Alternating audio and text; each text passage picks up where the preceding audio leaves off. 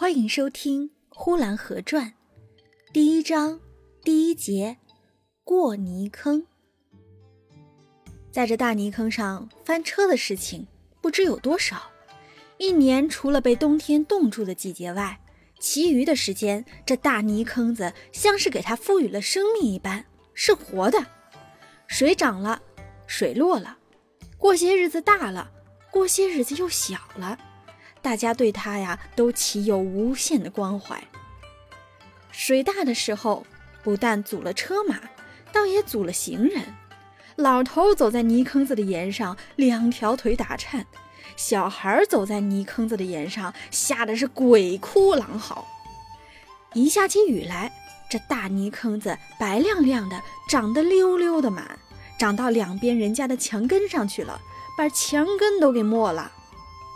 过路来往的人呢，一走到这里，就像人生路上碰到了打击，是要奋斗的。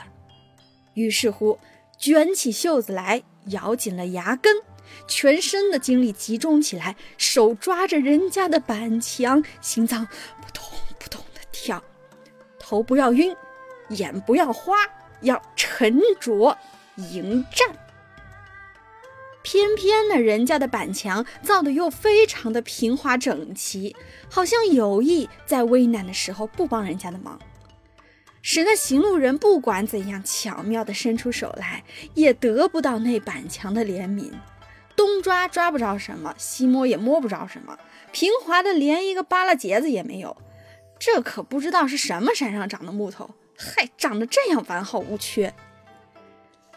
挣扎了五六分钟之后呢？总算是过去了，弄得满头流汗，浑身发烧，那都不说了。再说那后来的人，那花样也不多，也就是东抓抓西摸摸，哎，弄了五六分钟之后也过去了。这一过去了，可就精神饱满了，哈哈大笑着回头向那后来的人，向着那正在艰苦阶段上奋斗着的人说道：“嗨，这算什么？一辈子不走几回险路。”那不算英雄，可也不然，也不一定都是精神饱满的，而大半是被吓得脸色发白。有的虽然已经过去了，但还是不能够很快的抬起腿来走路，因为那腿呀还在打颤呢。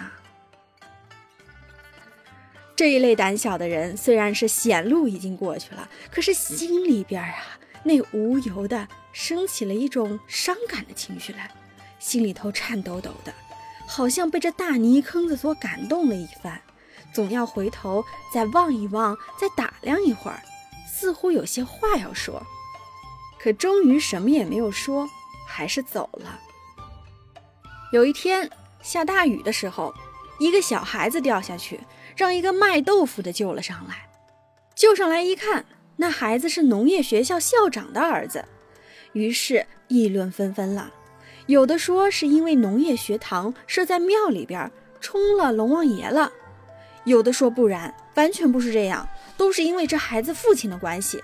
他父亲在课堂上指手画脚的讲，没有龙王爷。你看这不把龙王爷活活给气死？他这口气哪能不出啊？所以就逮了他的儿子来因果报应了。又有人说啊。那学堂里的学生也太不像话了，有的爬上了老龙王的头顶，给老龙王戴上一个草帽。这什么年头，一个小毛孩子就敢惹这么大的祸，龙王爷怎么会不报应呢？看看吧，这还不能算了事。你想啊，龙王爷哪是普通人呀？你若惹了他，他可能够饶了你。那不像对付一个呃拉车的、卖菜的，随便的啊踢他们一脚去了。那是龙王爷呀，龙王爷那是惹得了的吗？啊？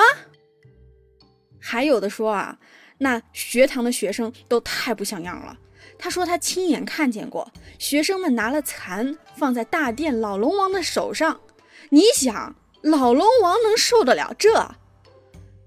有的说现在学堂太不好了，有孩子是千万上不得学堂的。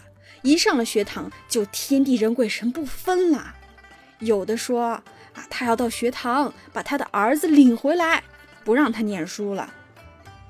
有的说呀，孩子在学堂里念书是越念越坏，比方吓掉了魂，他娘给他叫魂的时候啊，你听他说什么？他说这叫迷信。你说再念下去那还了得？说来说去啊，越说越远了。过了几天，这大泥坑子又落下去了，泥坑两岸的行人通行无阻。再过些日子不下雨，泥坑子又像是要有点干了。这时候啊，又有车马来在上面走，又有车子翻在上面，又有马倒在泥中打滚儿，又是什么绳索、棍棒之类的往外抬马，被抬出去的就赶紧赶着车子走了，后来的陷进去再抬。这一年之中，抬车抬马在这泥坑子上不知抬了多少次。可没有一个人说，把泥坑子用土填起来不就好了吗？没有一个。有一次，一个老绅士在泥坑涨水时掉在里边了，一爬出来，他就说：“这街道太窄了，去了这水泡子，连走路的地方都没有了。这两边的院子怎么不把院墙拆了，让出一块来？”他正说着，板墙里边。就是那院中的老太太搭了言了，她说了，院墙是拆不得的。她说最好种树，若是沿着墙根外头种上一排树，哎，这下起雨来，人就可以攀着树过去了。说拆墙的有，说种树的有，说用土把泥坑来填平的，一个也没有。本集播讲完毕，谢谢收听。